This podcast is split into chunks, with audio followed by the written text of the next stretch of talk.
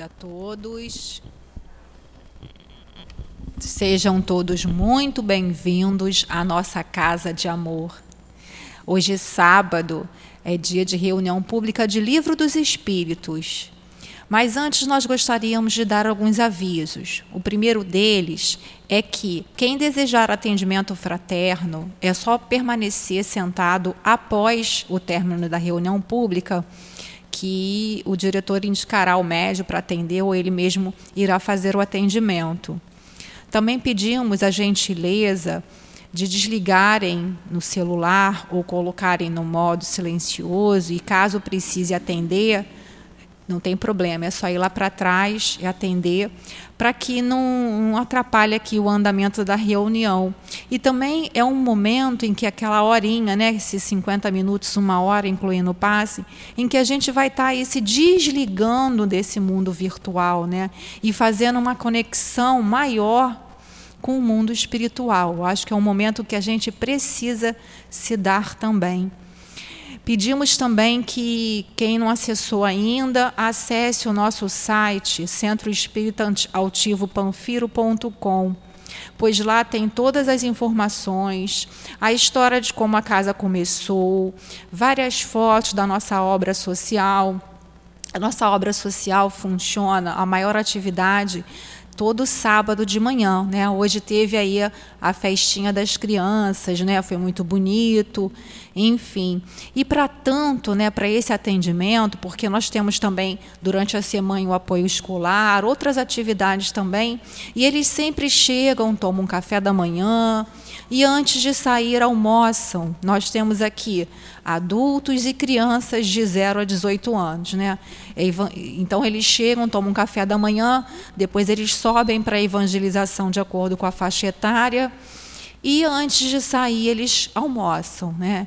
Então, quem puder fazer a doação, seja através da, do banco de dinheiro, o que puder, ou trazendo aquele quilinho, pode ser um quilinho de arroz, um de feijão, o que puder trazer, produto de limpeza também a gente sempre está precisando, porque de pouco em pouco, né, cada um trazendo um pouquinho, a gente consegue formar aí as cestas básicas e também o próprio atendimento a eles. Falando de obra social, estamos nos aproximando do final do ano. E no final do ano também teremos uma festinha simples, singela, mas com muito amor. E todo ano nós fazemos né, as bolsas de Natal. Então, aqui está um exemplo, né? Vem aqui a, a, foto da criança. Esse ano nós conseguimos botar a foto. Eu acho, achei bem legal para a gente olhar a criança que a gente quer ajudar. Né? Quem puder, tá? Quem puder ajudar, pegando uma bolsa. Às vezes a gente acha que fica muito caro, realmente às vezes a pessoa não está podendo, mas pega, divide com a irmã, com a prima, com o tio. Cada um dá um negocinho, que são coisas simples, né? Produtos de higiene básica pessoal, uma roupinha, né? Para a criança um brinquedo e para os maiorzinhos, a partir de 11 anos, uma mochila. E a data limite da entrega é dia 20, 26 de novembro. Para quê? Para que a gente tenha tempo de conferir tudo, porque às vezes a pessoa, às vezes, nem por maldade não esquece realmente alguma coisa, e aí a gente tem que fazer a revisão de tudo para que na festinha todos possam receber. Né? Lembrando também dos nossos cursos. Temos cursos todos os dias, até domingo. Por exemplo, amanhã nós teremos Memórias de um Suicida, de 8 às 9 e meia. E teremos após o Evangelho segundo o Espiritismo. Mas outros dias da semana temos sempre cursos, 8 horas da manhã, é, temos cursos à tarde, temos cursos à noite das obras de Allan Kardec, incluindo a revista Espírita, que agora a gente está começando a estudar, quarta-feira, 9 horas da manhã e também obras de Leon Denis, de André Luiz e de Dona Ivone Pereira, além do Memória do Suicida. Estamos estudando atualmente, terminando de estudar o livro Recordações da Mediunidade, que é um livro excelente, né? Quem ainda não conhece tem oportunidade. Então, não tem desculpa para não vir estudar. Temos estudo em vários horários, né? Então, dando prosseguimento aqui, nós vamos ler né, o, o Evangelho para poder fazer a nossa prece. Mas antes eu gostaria de falar que o estudo hoje vai ficar a cargo do nosso companheiro Guilherme Kremer, né? E as questões são de 760 a 765. É o capítulo 6 da Lei de Destruição, e o tema é bem interessante, né? Sobre a pena de morte. Mas antes, vamos fazer a leitura do Evangelho, para que a gente possa ir se ambientando, que a nossa companheira Conceição irá fazer o comentário da sustentação dos passes, que é o capítulo 12, Amai os vossos inimigos, e os itens 1 a 4, retribuir o mal com o bem. Eu vou fazer a leitura somente do primeiro, né, para a gente ter uma ideia, fazer a nossa prece, mas em casa complementem a leitura. Então, diz assim: é uma citação de, de, da uma fala de Jesus que está em Mateus. Aprendeste o que foi dito: amareis o vosso próximo e odiareis os vossos inimigos. Eu, porém, vos digo: amai vossos inimigos, fazei o bem àqueles que vos odeiam, e orai por aqueles que vos perseguem e vos caluniam, a fim de que sejais os filhos do vosso Pai que está nos céus, que faz o sol se erguer sobre os bons e sobre os maus, e faz chover sobre os justos e os injustos. Porquanto, se amais apenas aqueles que vos amam, que recompensa tereis? Os publicanos também não fazem o mesmo? E se saudardes somente os vossos irmãos, o que fazeis mais do que os outros? Os gentios também não agem assim? Eu vos digo que, se a vossa justiça não for maior que a dos escribas e dos fariseus, não entrareis no reino dos céus. Vamos então fazer a nossa prece para dar início à nossa reunião. Senhor Jesus, Mestre querido, bondosos benfeitores dessa casa de amor, vimos nesse instante pedir a vossa permissão, o vosso amparo, para que possamos aqui nos desligar de todas as preocupações e nos ligarmos nesse estudo que o nosso companheiro trouxe e também nessa ambiência já preparada com tanto amor por esses guias desta casa. Rogamos ao nosso querido altivo, ao nosso professor José Jorge e demais companheiros, que possam estar intuindo os companheiros que farão uso da palavra, e também a nós outros, para que possamos sentir os nossos anjos guardiães junto a nós e que assim possamos absorver o melhor desse momento sublime. Que seja, pois, Senhor Jesus, em teu nome, em nome dessa coluna de espíritos que sustenta o nosso SEAP, mas que seja, acima de tudo, em nome de Deus, em nome do amor, que possamos dar por iniciada a nossa reunião pública de estudos e passes. Graças a Deus. Então, nós vamos fazer a leitura somente da primeira questão, questão 760, para o nosso companheiro ter mais tempo de desenvolver o tema aí. Então, capítulo 6, lei de destruição, pena de morte. Questão 760. A pena de morte desaparecerá um dia da legislação humana? Os espíritos respondem: incontestavelmente a pena de morte desaparecerá e sua supressão marcará um progresso na humanidade. Quando os homens forem mais esclarecidos, a pena de morte será completamente abolida da terra. Os homens não precisarão mais ser julgados pelos homens falo de uma época que ainda está bastante afastada de vós. Tem aqui um comentário de Kardec que eu não vou ler para que o nosso companheiro esteja, esteja mais tempo aí para. Então, nós vamos direcionar os nossos melhores vibrações para o nosso companheiro. Que Jesus te abençoe, Guilherme. Obrigado. Tá bom? Onde foi que aqui? Amigas e amigos Santo Espírita Altivo Panfiro, muita paz e muita alegria pela oportunidade que nos é renovada mais uma vez de nos encontrarmos nesta casa para estudarmos o Evangelho à luz da doutrina espírita.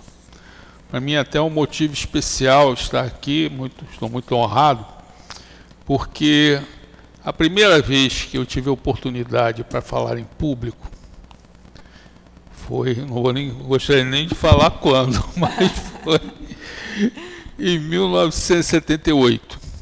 Eu fazia uma página do jovem. E quem estava dando a palestra era justamente o altivo. Só que ele tinha naquela época, acho uns 40 anos.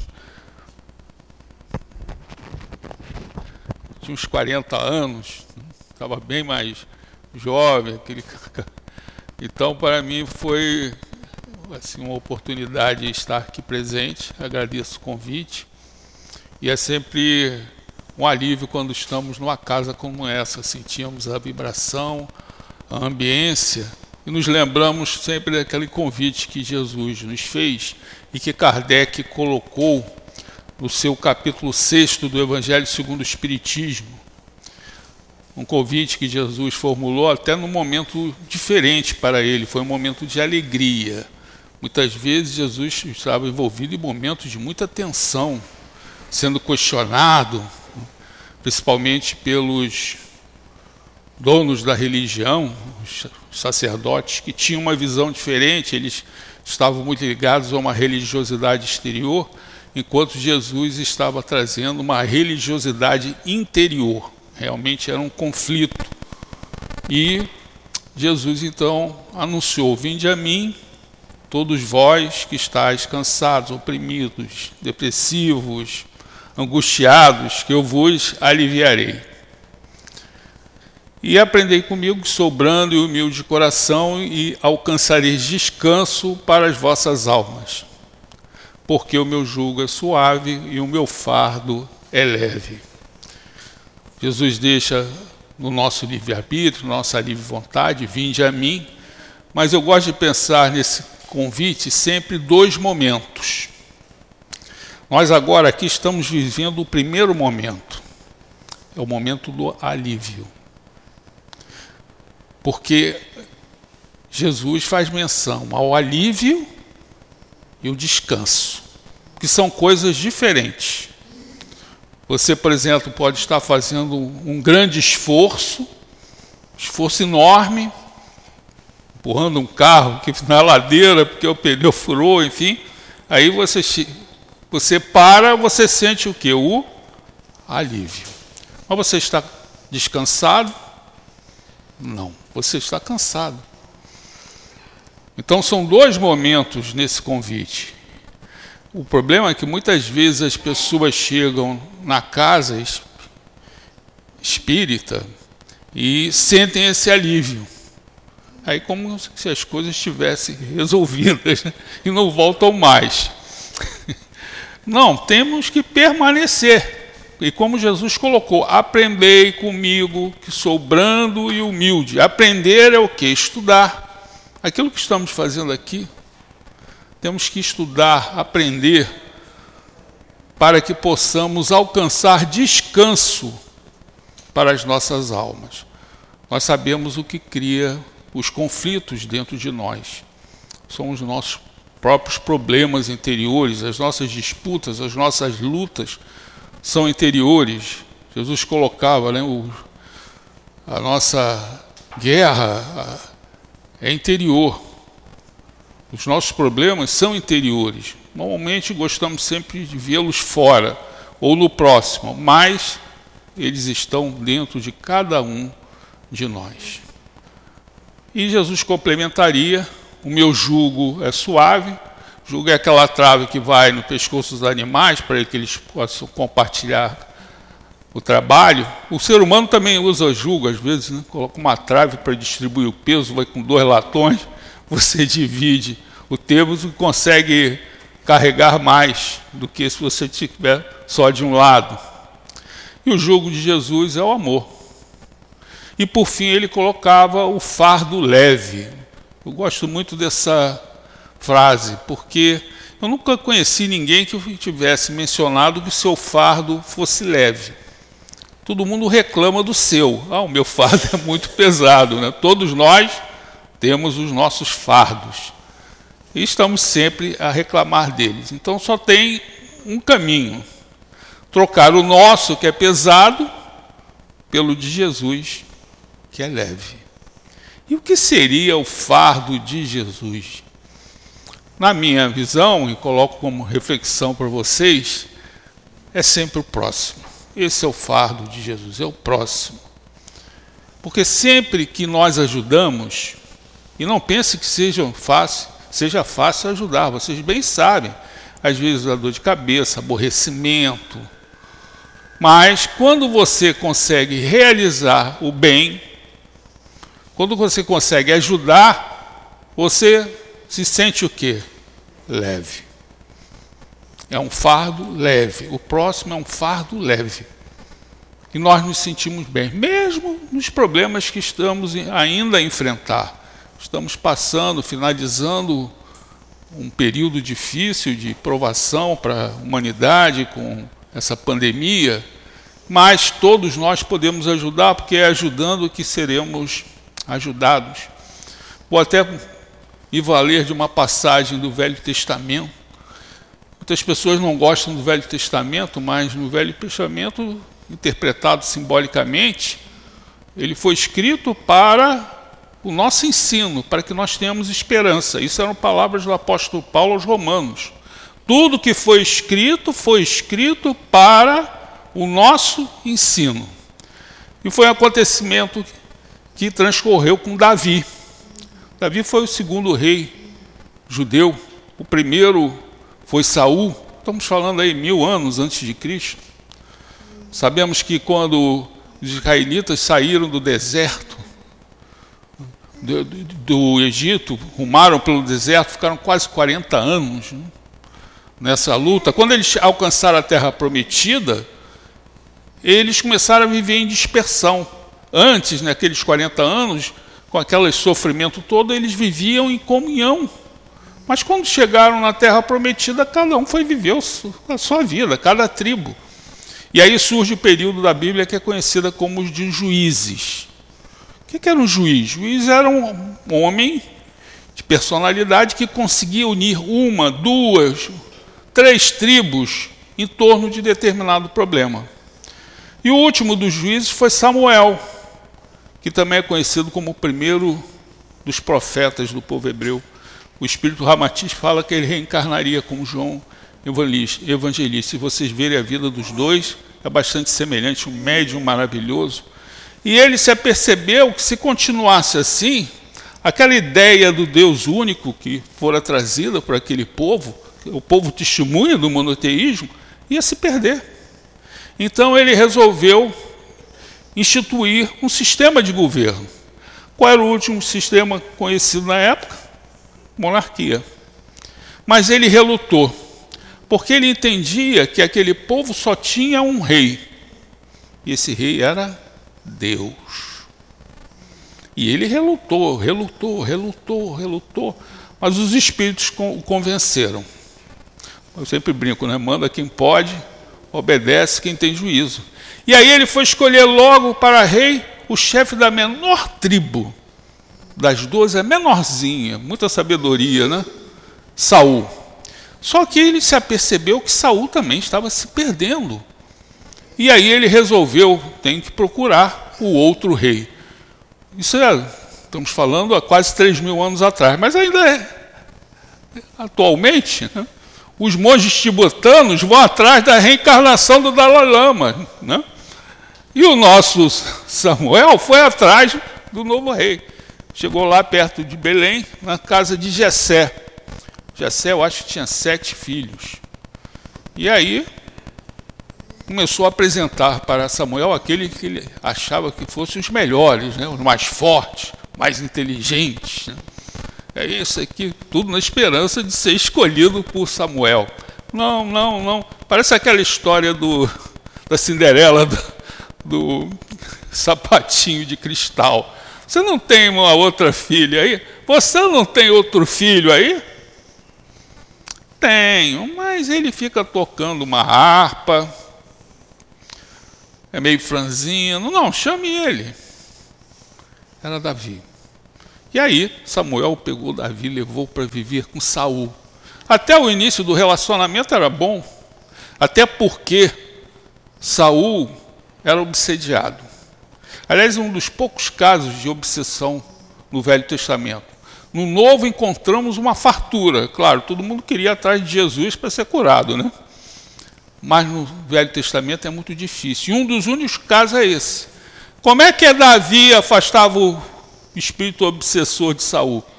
Quando ele tocava a sua harpa. Ele tocava a harpa, o espírito ia embora. Ele parava de tocar a harpa, daqui a pouco voltava o espírito. Sabemos a influência do, da música nos espíritos. Uma vez, eu conheci, conversando com um companheiro que esteve com o médium Divaldo Franco, ele fez uma revelação interessante. Ele estava psicografando o livro Loucura e Obsessão, eu não sei se vocês já leram, maravilhoso. Trata até de um, uma, um acontecimento num centro de Umbanda. Até para desmistificar, tirar preconceitos, porventura alguém ainda tenha com relação a isso. Só que quando, na hora acertada, lá na mansão da caminha, ele começava a psicografar, vinha o que? O rufar dos tambores. Bum, bum, bum, bum, bum. E estava perturbando a psicografia dele. E ele começou então com Joana de Ângeles. E aí ela deu uma dica para ele, que aliás é bom para todo mundo, hein, gente? Olha, antes de você fazer a sua psicografia, coloque a música Cavalaria Rusticana, de Pietro Mascani. Ele né, desencarnou em 1946 tem aí no YouTube, vocês vão ouvir, ouvir. É uma música maravilhosa. Parece que esses espíritos ficam agoniados com essa música e se afastam. Então é sempre uma boa dica, né? O único problema é você também ficar agoniado e desliga a música. Quer dizer, você, tá, você que é o problema.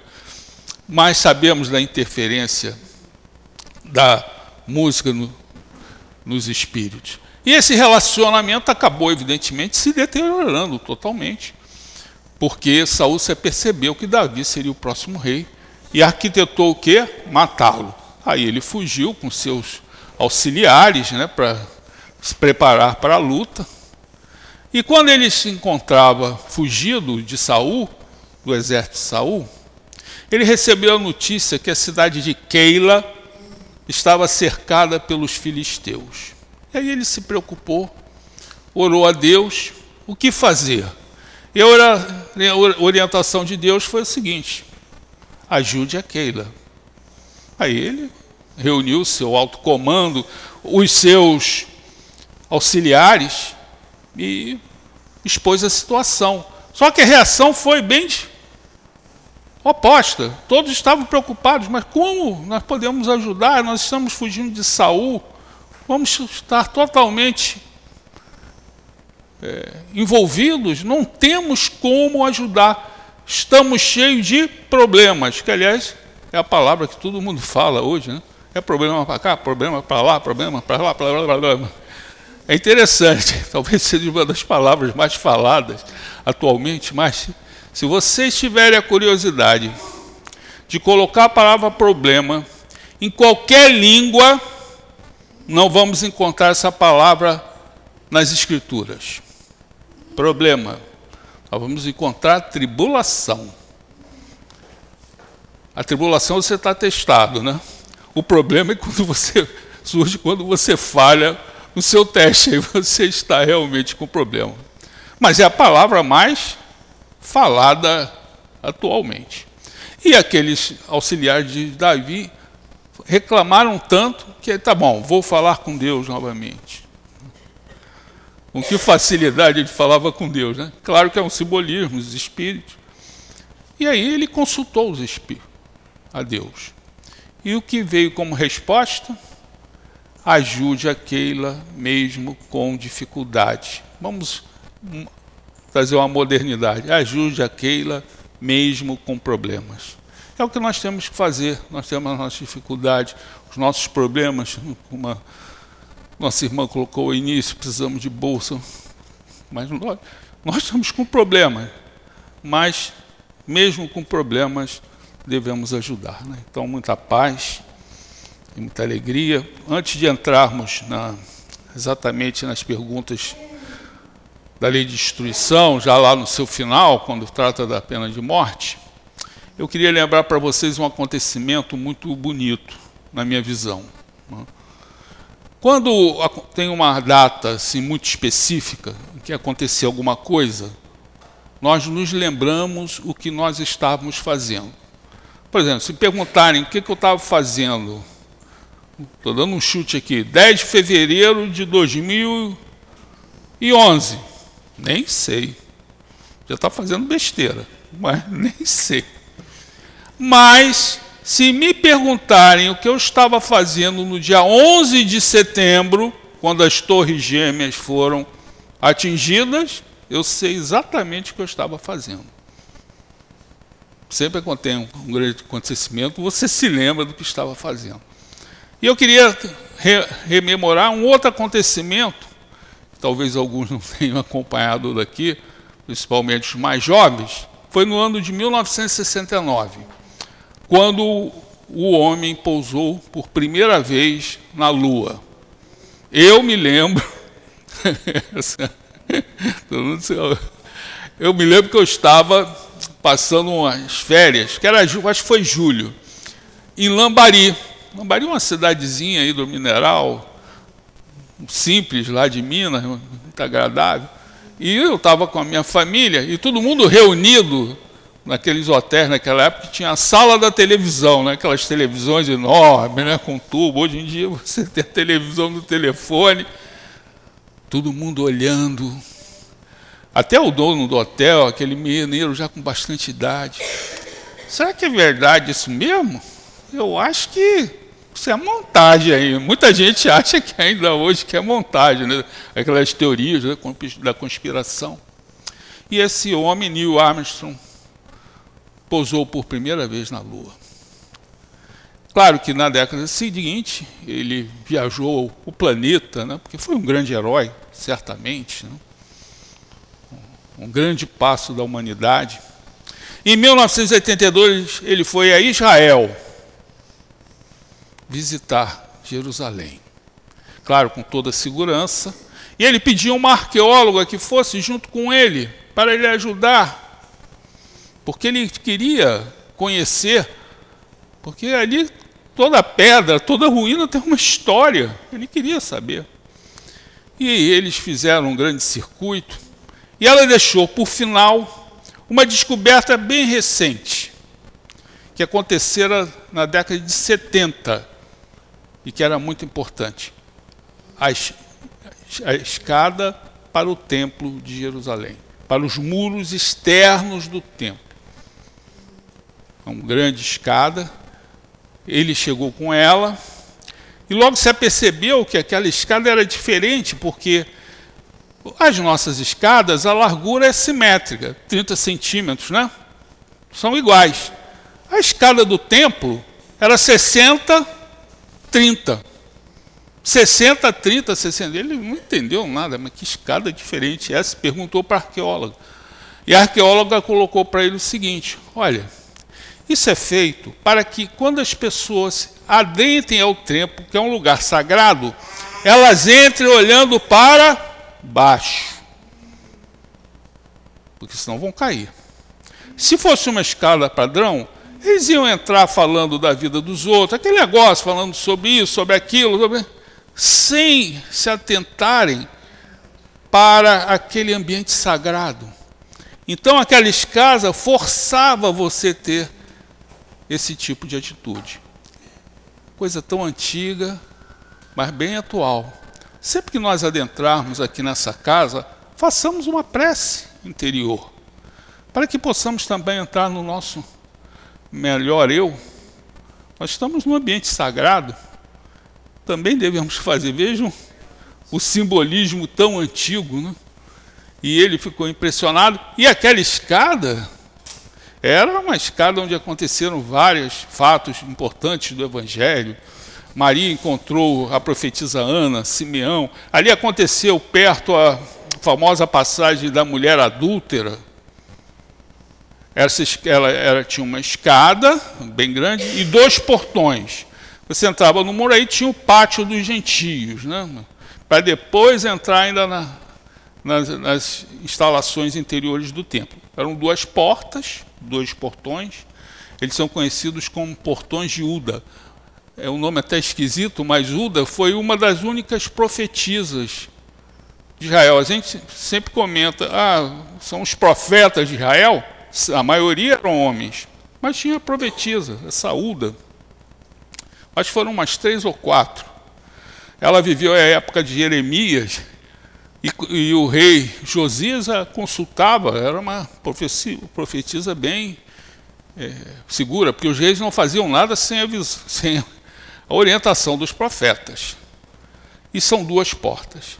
E aí ele sentou, e Neil Armstrong, então, chegou para arqueólogo e, e perguntou o seguinte: qual é o grau em percentual de certeza de Jesus ter pisado, pisado nessa escada. Aí essa, essa arqueóloga voltou-se para ele e falou o seguinte: 100%. E aí ela que se apercebeu que seus olhos ficaram marejados, né? úmidos, né? Ele estava emocionado. Aí ele perguntou: está acontecendo algo com o senhor? E aí ele trouxe o testemunho dele.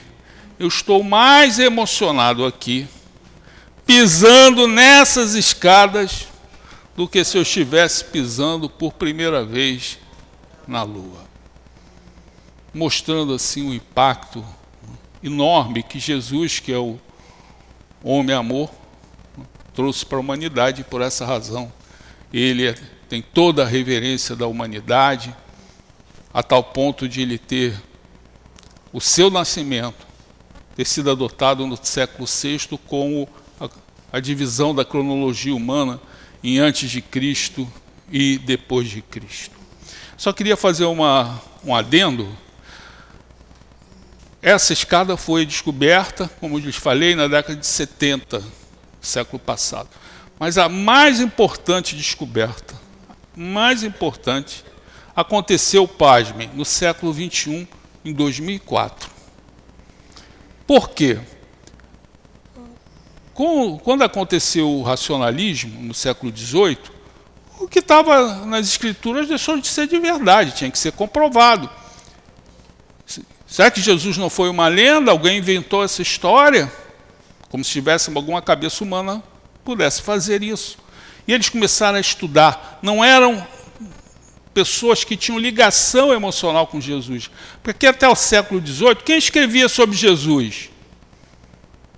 Os religiosos que tinham ligação emocional. Não, começaram a surgir pessoas que não tinham essa ligação e queriam saber se Jesus teria realmente vivido.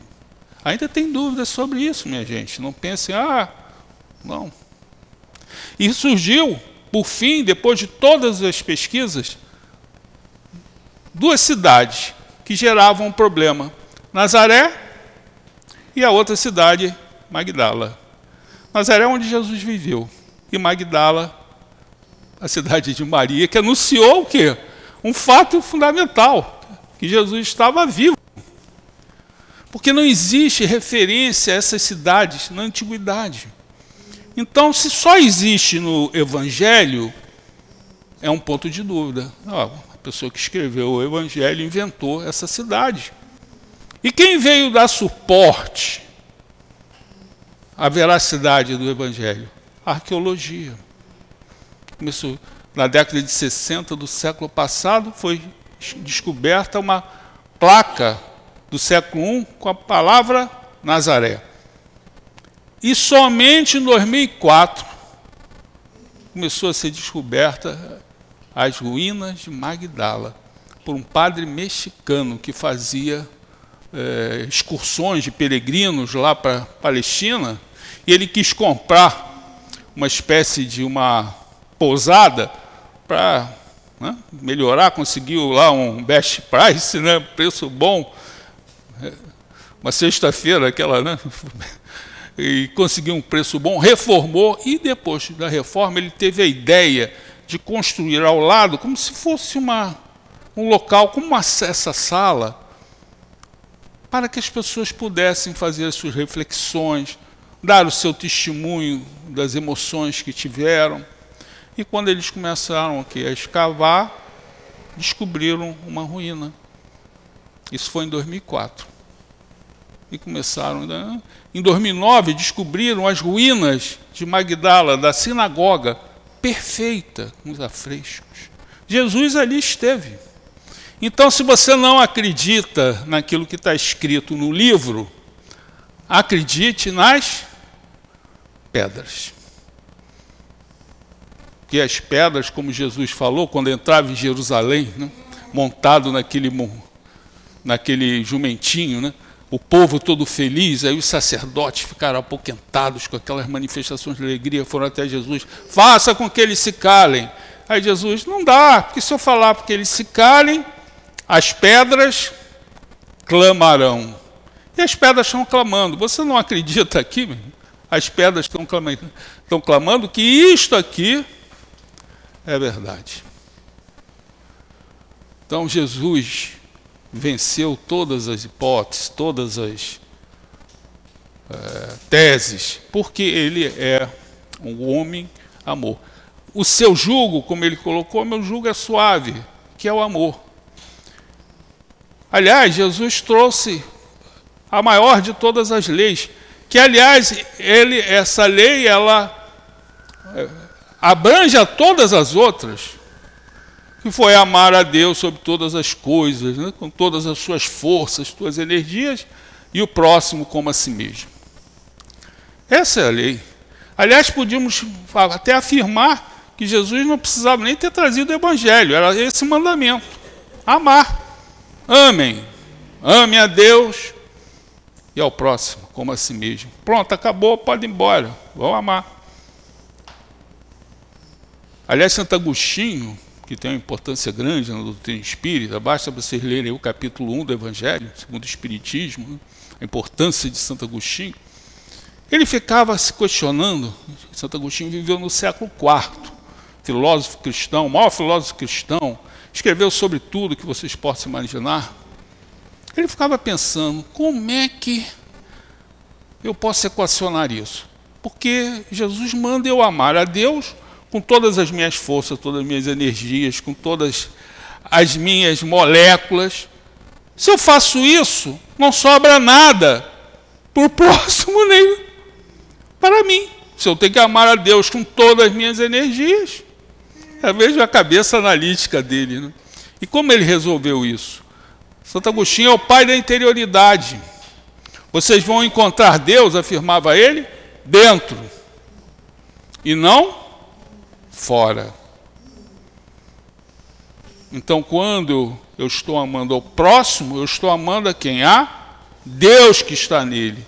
E quando eu me amo, eu estou me amando porque o Deus também está dentro de mim. Foi assim que essa cabeça dele, né, que era analítica, aliás, Santo Agostinho pensava perguntando. Aí eu faço uma reflexão, né? Por que, que o livro dos Espíritos nos foi trazido por perguntas? E faço outra pergunta para vocês. Se o livro dos Espíritos fosse em texto, alguém aqui iria ler muito poucos. A pergunta é direta, ela vai levando o raciocínio, porque senão no texto você acaba se perdendo.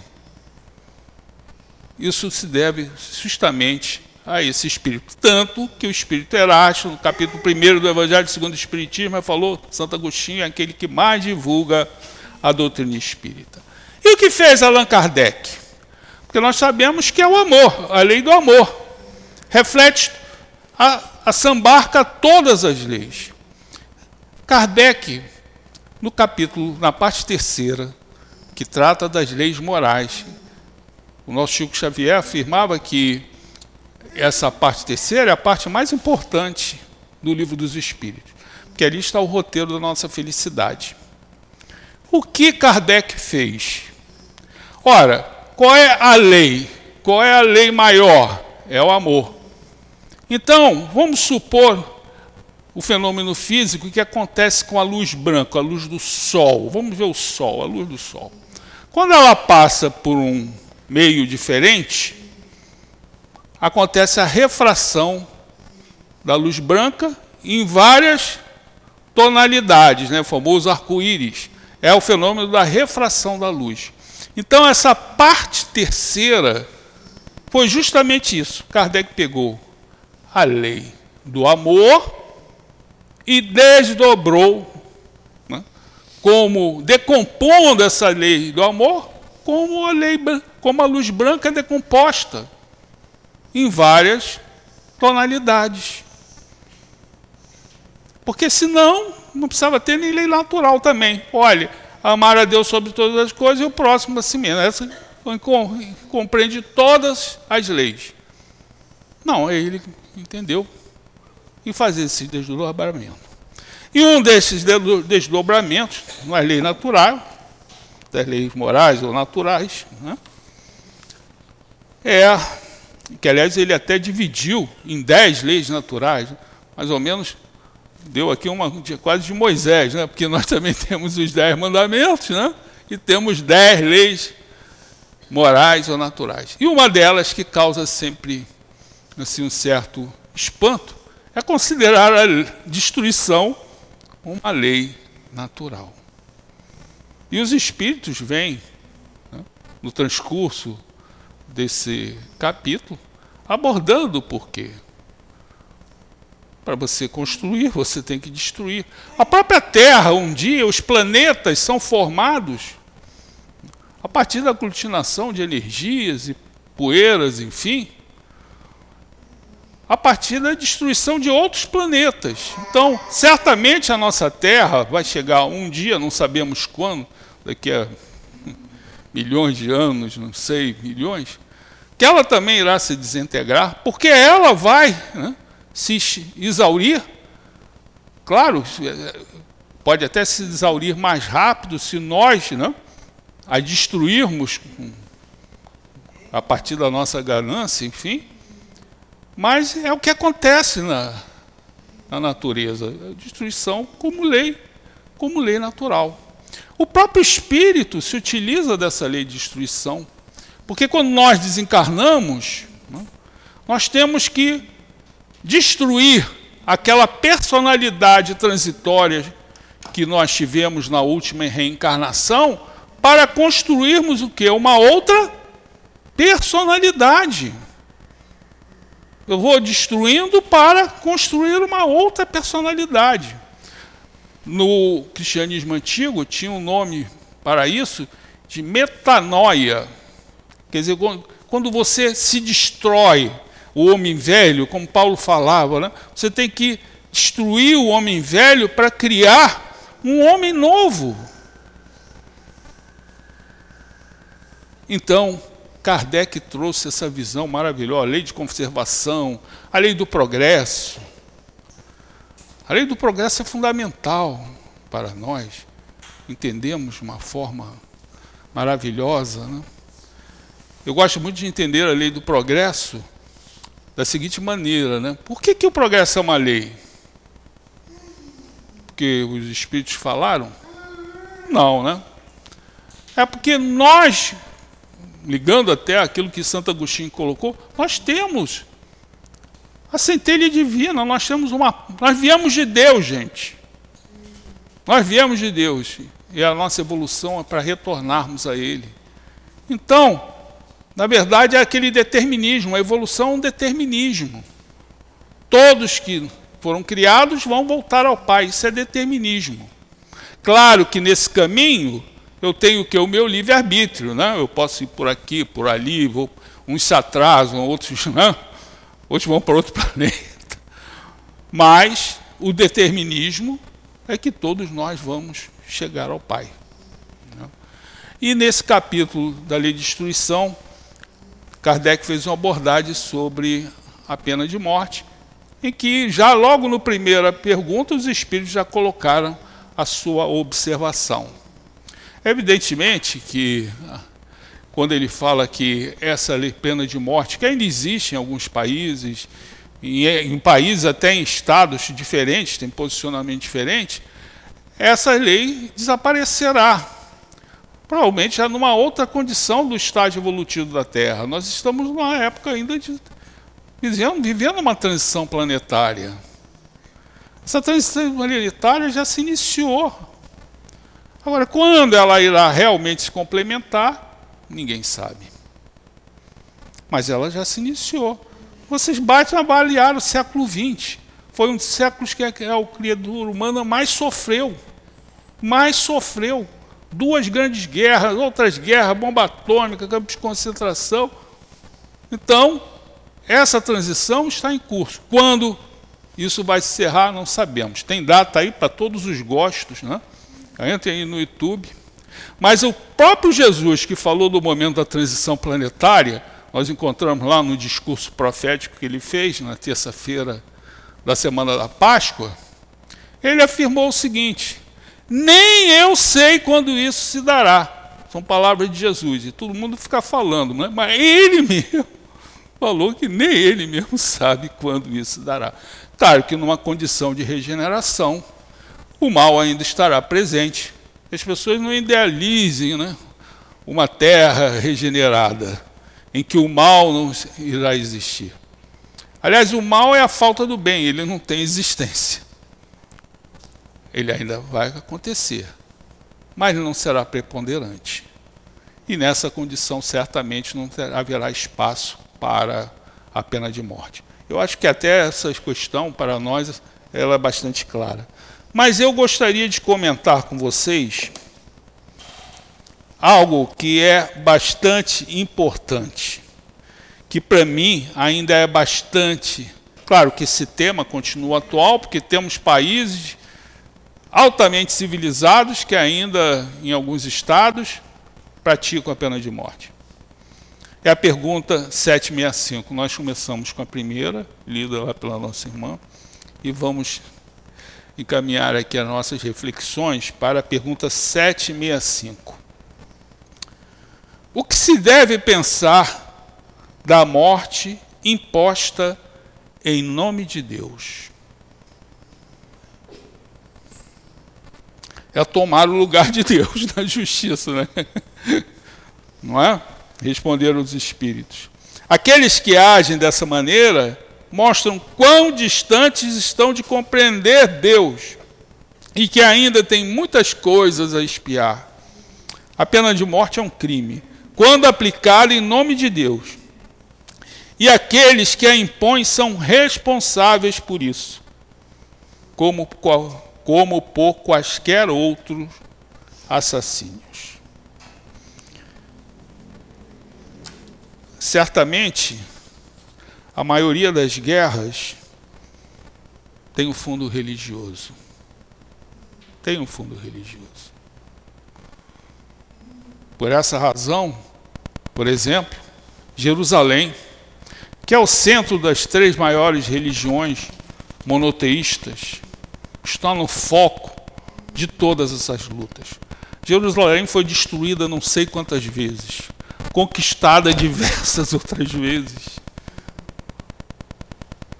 destruída, conquistada. E ali é a cidade sagrada das três grandes religiões monoteístas: judaísmo, cristianismo e depois chegou também o islamismo.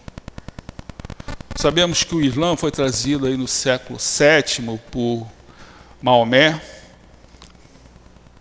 Ele nasceu em Meca, era seu pai, quando ele nasceu, já estava desencarnado, sua mãe desencarnou rapidamente depois.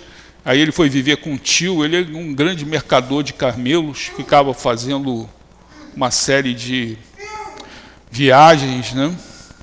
E com cerca de 40 anos ele resolveu mudar porque aquela região era muito politeísta, tinha mais de 360 deuses. Aliás, ele teve uma missão de levar um Deus único Mas na nossa visão, ele acabou se perdendo nessa condição.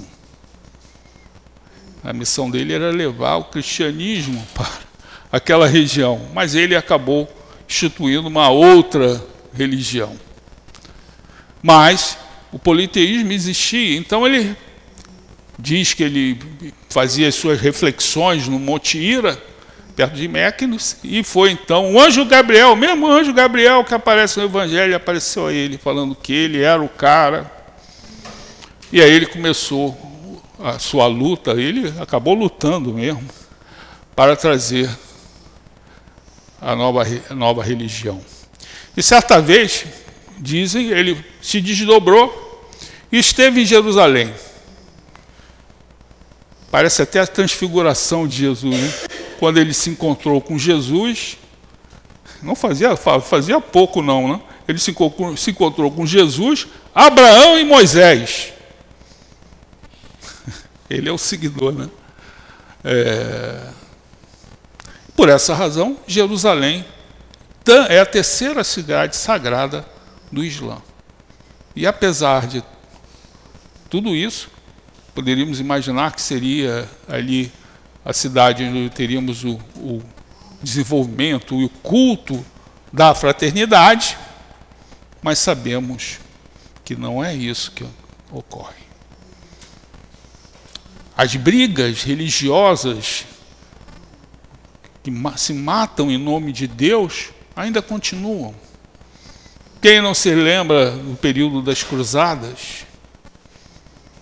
onde tentava-se conquistar né, Jerusalém. Uma das primeiras crianças, uma das primeiras cruzadas foi a cruzada das crianças. Eles achavam que, como as crianças são inocentes, eles venceriam a cruzada. Acabou todo mundo morto ou escravizado. Depois surgiu a Inquisição, onde as criaturas eram mortas em nome de Deus.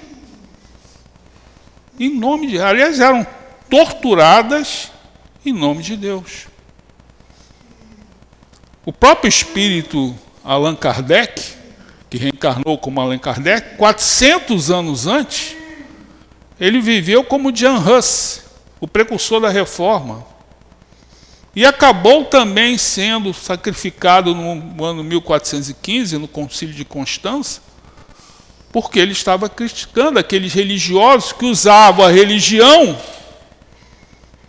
em, com foco nos bens do mundo, dos valores do mundo. Usavam a religião para auferir as suas vantagens. Esse mesmo espírito reencarnaria depois na personalidade superior de Allan Kardec. É interessante, vocês podem imaginar a força desse nosso codificador, né? porque imaginem você está com lenha até o pescoço e por essa razão chega um emissário do imperador concedendo-lhe indulto se ele se desdizesse, desdizesse, perdão. Se ele mandasse desconsiderar tudo aquilo que ele havia escrito. E ele não arredou da sua posição. Repare, é, uma, é um testemunho moral de assombroso. Né? E não pense que, que a fogueira naquela época era, de, era uma prática muito comum. Né? Tinha até manual para você fazer fogueira. Por exemplo, você nunca poderia usar uma lenha úmida. Eles orientavam isso. Tem que ser uma lenha seca. Se você usar uma lenha úmida, o que, que acontece? A fumaça logo surgiria, né? E a pessoa que ia ser sacrificada, com a fumaça, ela ia desmaiar e não ia sentir os efeitos devastadores daquela, daquela fogueira. Isso continua, gente. Hoje podemos estimar que cerca de 350 milhões de cristãos vivem em situações de dificuldade em cerca de 50 ou 60 países. Na África, Oriente Médio. Estima-se que, por exemplo, em 2021, cerca de 6 mil cristãos foram mortos. Na maioria, mortos em nome de Deus. Claro que um Deus diferente, né? porque as três religiões né? é, monoteístas, que, que têm como cidade santa Jerusalém, elas se, se destruíram todos em nome de Deus. 350 milhões hoje, é um número bastante atual, de cristãos que sofrem é, perseguições, ou são é, presos, muitas vezes são sequestrados. Podíamos estimar aí 6 mil mortes em 2021. Não sei quantas serão, porque esse número está aumentando. É só dividir 3 mil, é, 6 mil mortes por 360 dias e ver quantas criaturas são sacrificadas diariamente por serem cristãs. E o pior, muitas vezes em nome de Deus. Nós, graças a Deus, não temos esse problema.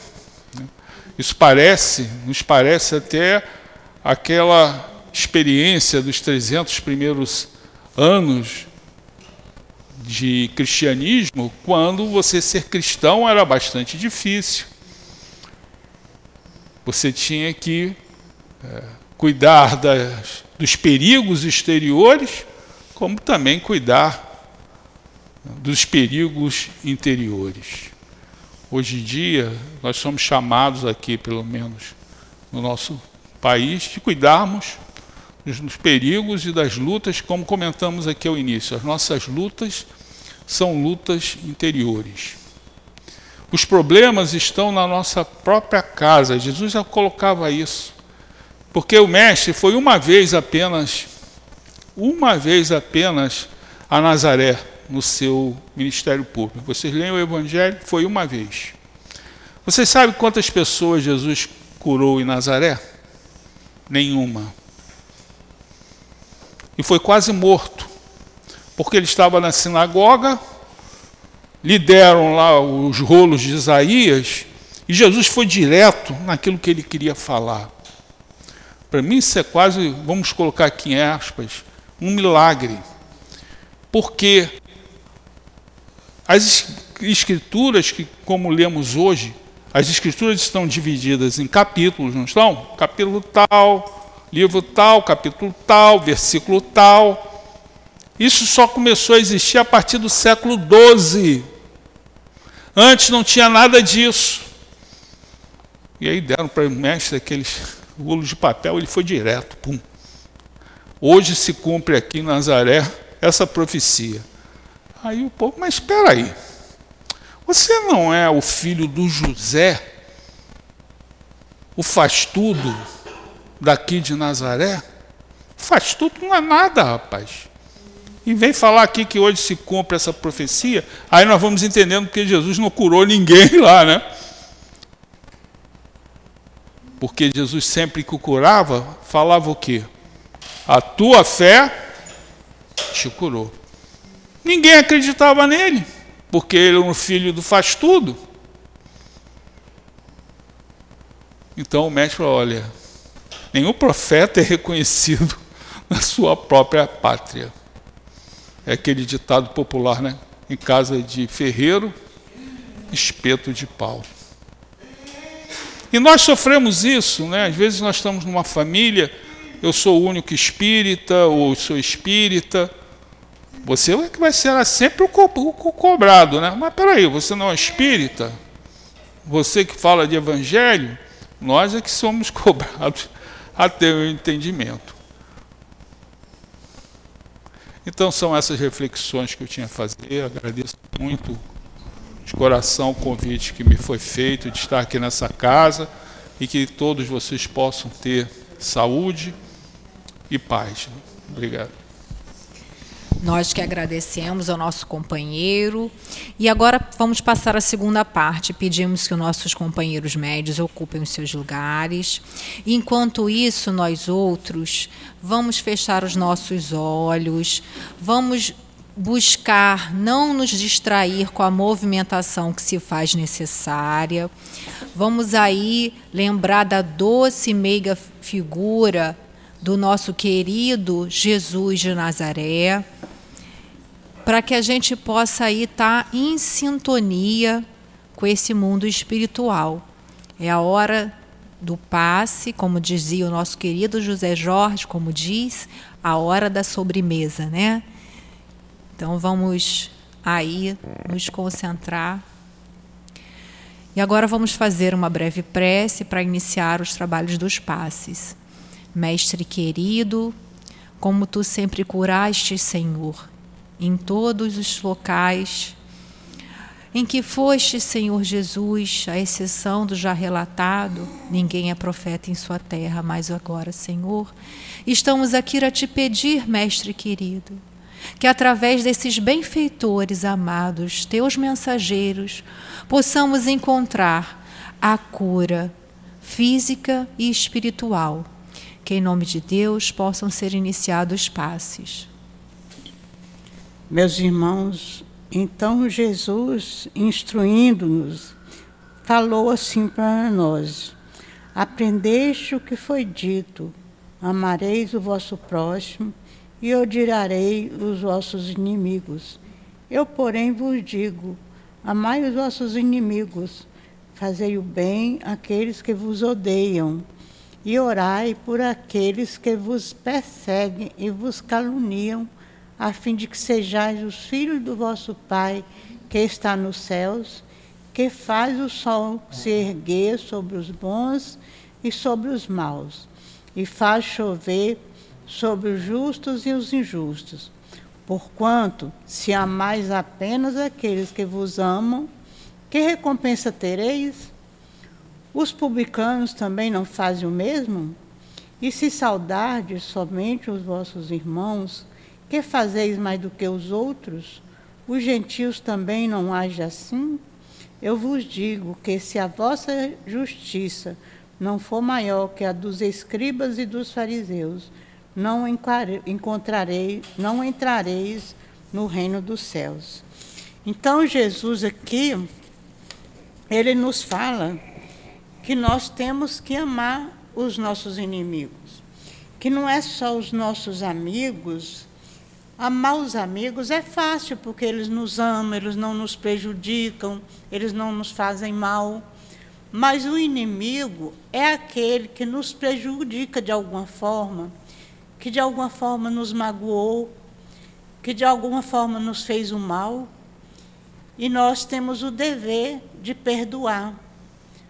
Porque só assim que nós estaremos crescendo espiritualmente. E Allan Kardec, ele vai comentar, ele diz que se o amor ao próximo é o princípio da caridade, amar os inimigos é a sua aplicação sublime, porque essa virtude é uma das maiores vitórias alcançadas sobre o egoísmo e o orgulho. E nós sabemos, pelos Espíritos, que o egoísmo e o orgulho é a grande chaga da humanidade. O que nos impede de progredir mais rápido é o orgulho e o egoísmo que conservamos em nós. Então, se a gente perdoa o inimigo, a gente está desenvolvendo o amor, que é a virtude contrária ao egoísmo, e desenvolvendo a humildade, que é a virtude contrária ao vício do orgulho, e com isso nós estamos crescendo, nós estamos evoluindo, nós estamos caminhando, cumprindo com a nossa parte. E se a gente fica magoado e não perdoa o inimigo, fica difícil, mais difícil, nós complicamos a nossa própria vida. E não complicamos ela somente nessa encarnação, mas em futuras encarnações. Porque se a gente não perdoa hoje, e ele não perdoa a gente, ele continua nosso inimigo, ele vai nos acompanhar e nos prejudicar em encarnações posteriores. em outras encarnações ele vai estar nos prejudicando. Então, daí o perdão liberta e nos faz crescer. A gente deve até agradecer por ter sido testado por esse irmão, porque é um irmão que está a caminho conosco, que está também buscando é, a felicidade que nós tanto almejamos, mas que ainda faz alguma coisa que nos magoa.